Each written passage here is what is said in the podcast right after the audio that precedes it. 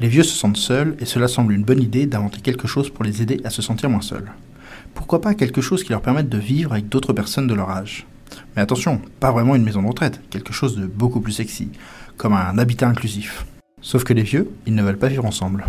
Alors, quelque chose pour rester en lien avec leur famille, un peu comme Facebook. Mais comme ils doivent pas être trop à l'aise avec la technologie, il faudrait quelque chose qui se branche directement sur la télé. Ah oui, ça c'est bien. Sauf qu'au bout de deux semaines, les enfants se lassent et ne s'en servent plus. Et au moment de s'en resservir, on a oublié comment ça fonctionne. Je m'appelle Antoine Gérard. Et moi, c'est Alexandre Fort de Sweet Home. Dans un épisode spécial de sociogérontologie pour parler de l'innovation dans la silver economy. Mais attention, on ne va pas partir des technologies pour voir comment les adapter aux vieux, mais bien partir des personnes âgées. En fait, notre propos est de dire qu'à chaque problème, besoin ou attente que vous voulez adresser avec votre produit, vous devez faire ce qu'on appelle un switch de paradigme. Quittez votre propre compréhension du problème pour adapter le point de vue de la personne âgée. Par exemple, vous proposez des activités avec des spécialistes de plein de disciplines, poterie, théâtre, histoire de l'art, etc., en maison de retraite afin de leur apprendre de nouvelles choses, sans comprendre que pour les résidents, l'activité est un prétexte à la relation. Autre exemple, vous pensez que la domotique est la meilleure solution pour contrôler tous les paramètres de sa maison, chauffage, alarme, volet, etc. Sauf que du point de vue de la personne, c'est surtout devoir se recréer une nouvelle dépendance.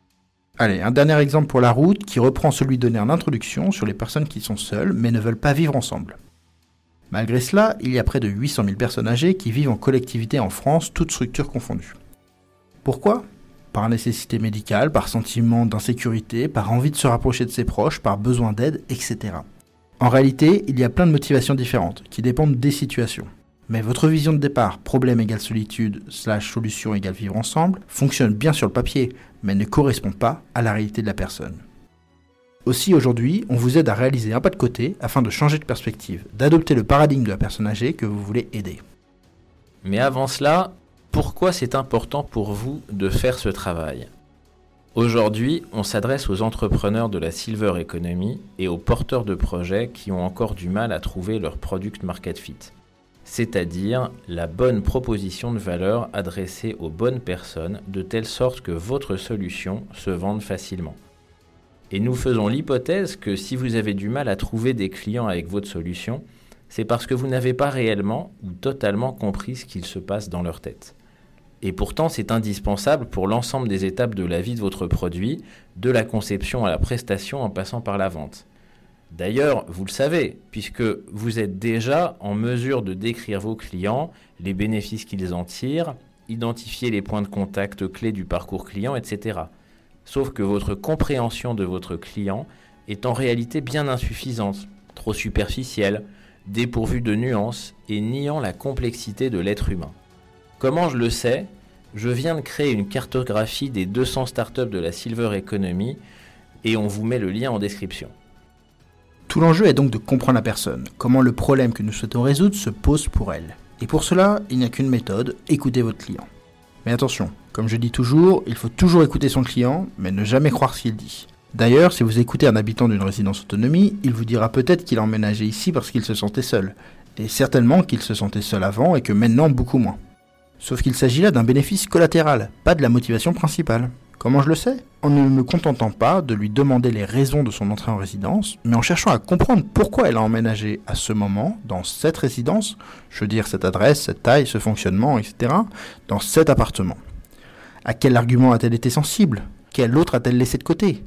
De qui a-t-elle écouté l'avis Qu'est-ce qui relève de la goutte d'eau qui fait déborder le vase et conduit à chercher une nouvelle solution Et qu'est-ce qui relève au contraire de la vague d'eau qui a rempli ce vase Etc. Je vais également chercher à comprendre ce qui est vraiment important pour elle. Si par exemple elle me dit que ce qui est important c'est la vie sociale, alors il faut regarder de quelle vie sociale parle-t-elle, avec qui, comment. En bref, toujours écouter, ne jamais croire, tout analyser car nos clients ou prospects réécrivent l'histoire, consciemment ou non d'ailleurs. Mais on fait tous pareil. Par exemple, quand on nous demande après coup d'expliquer nos choix, nous remodelons l'histoire pour que ce soit davantage en accord avec ce que l'on croit aujourd'hui ou ce que l'on croit que l'intervieweur attend comme réponse. Prenons un exemple pour illustrer ça. Il s'agit d'une pub. Enfin, même pas une pub officielle, plutôt un publi rédactionnel qui n'en porte pas le nom sur le viager. Hériter de soi-même n'est plus tabou, nous dit l'article, d'après qui le viager serait utilisé pour améliorer sa retraite ou financer son maintien à domicile. Sauf que bien sûr, il s'agit là de très bonnes raisons côté viagériste, mais elles ne tiennent pas l'analyse et surtout sont assez inutiles si vous voulez vendre du viager. Alors oui, évidemment, quand vous vendez votre maison en viager, vous améliorez votre retraite et vous pouvez financer votre perte d'autonomie. Mais d'une part, ces éléments sont des conséquences, mais pas celles qui ont motivé la vente en viager. D'autre part, jamais, non, absolument jamais, une personne âgée ne vous dira qu'elle souhaite financer sa perte d'autonomie. Tout simplement parce qu'elle ne finance pas sa perte d'autonomie.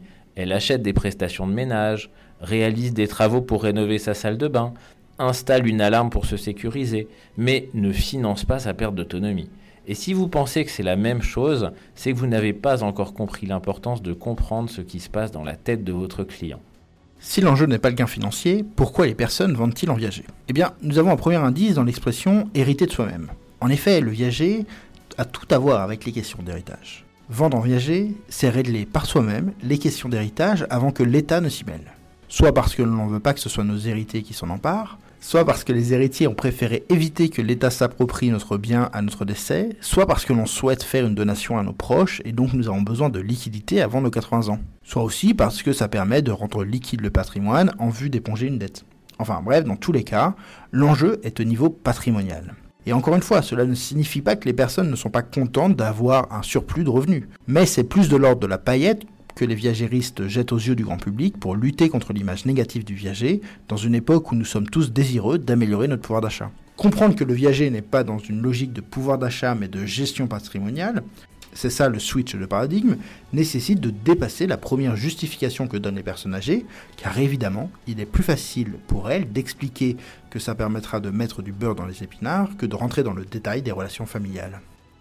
Donc, pour comprendre ce qui se passe dans la tête de nos clients, on les interroge, on les cuisine, on ne se contente pas de la première réponse qu'ils nous donnent. On gratte, on creuse, on récolte des indices et on recompose la mécanique complexe qu'il y a dans la tête de la personne. Et pour cela, on oublie les questionnaires, on oublie les enquêtes statistiques, on oublie le seul recueil des verbatims. Tout cela est utile, mais à d'autres choses. En revanche, on discute avec nos clients on partage un petit peu de leur quotidien et idéalement, on devient soi-même celui qui réalise la vente ou la prestation. Qu'est-ce qu'on cherche en faisant ça? Dans votre quête du paradigme de votre cible, nous vous conseillons d'être attentif à trois choses. Le persona, la proposition de valeur, le momentum. Le persona consiste à construire une fiche d'identité du client idéal. C'est un outil de design aujourd'hui très connu et largement utilisé, avec plus ou moins de succès.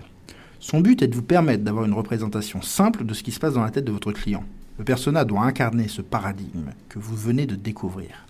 Aussi, la plupart des personas pêchent soit par excès de généralité, cela correspond à des personnes trop différentes et donc on ne peut pas s'identifier aux personas, ou par excès de détails inutiles, qui n'ont rien à voir avec ce que vous proposez ou qui ne représentent qu'une seule personne. Ce qui compte dans un persona, c'est qu'on comprenne la logique interne de la personne face au problème que votre solution cherche à résoudre. Le second élément est la proposition de valeur. Là aussi, c'est quelque chose de très connu. Mais attention, ne vous précipitez pas. Vous devez d'abord identifier le problème auquel vous répondez. Vous l'aurez compris, il ne s'agit pas tant de votre perception du problème, mais de celui de votre persona. Comment il voit le problème? Qu'est-ce que le problème signifie pour lui? Quelles sont les conséquences sur sa vie? Que fait-il actuellement pour résoudre ce problème? C'est son problème qui nous intéresse, mais il doit devenir votre problème. Celui que votre proposition de valeur doit résoudre. En effet, la proposition de valeur, c'est votre manière singulière de répondre à cette problématique. Celle-ci doit exprimer clairement ce que la personne cherche à faire en utilisant votre solution. C'est aussi un élément de différenciation qui doit exprimer ce que vous avez compris dans la manière dont il faut résoudre le problème et que les autres n'ont pas compris. Enfin, la troisième chose, c'est le momentum, c'est-à-dire le moment où la personne passe de j'ai un problème à résoudre à je fais quelque chose pour le résoudre. Et surtout les éléments contextuels qui accompagnent ce basculement. Rappelez-vous, je vous ai conseillé de prendre note de ces informations plus haut. Il est temps de s'en servir. D'abord, de comprendre à quel moment la personne est prête à prendre la décision et comment la contacter à ce moment-là. Ensuite, pour comprendre son état d'esprit au moment clé, Enfin, pour identifier les freins à lever et les leviers de confiance à activer pour qu'elle entende votre message. Voilà de quoi partir sur de bonnes bases. De quoi commencer à établir votre stratégie commerciale et marketing, identifier les bons canaux pour vous et les bons messages en fonction de là où en est votre prospect dans la réflexion. Vous pouvez également faire ce travail sur des clients non vieux, par exemple si vous êtes en B2B. Pour aller plus loin, vous retrouverez la cartographie des startups de la Silver Economy et le lien vers le site d'Alexandre, riche de contenu pour comprendre la Silver Eco, mais aussi des conseils pour y faire sa place, en description. Enfin, nous vous donnons tous deux rendez-vous le 24 novembre 2021 au salon de la Silver Economy pour une conférence intitulée Investisseurs, où sont les pépites de la Silver Economy?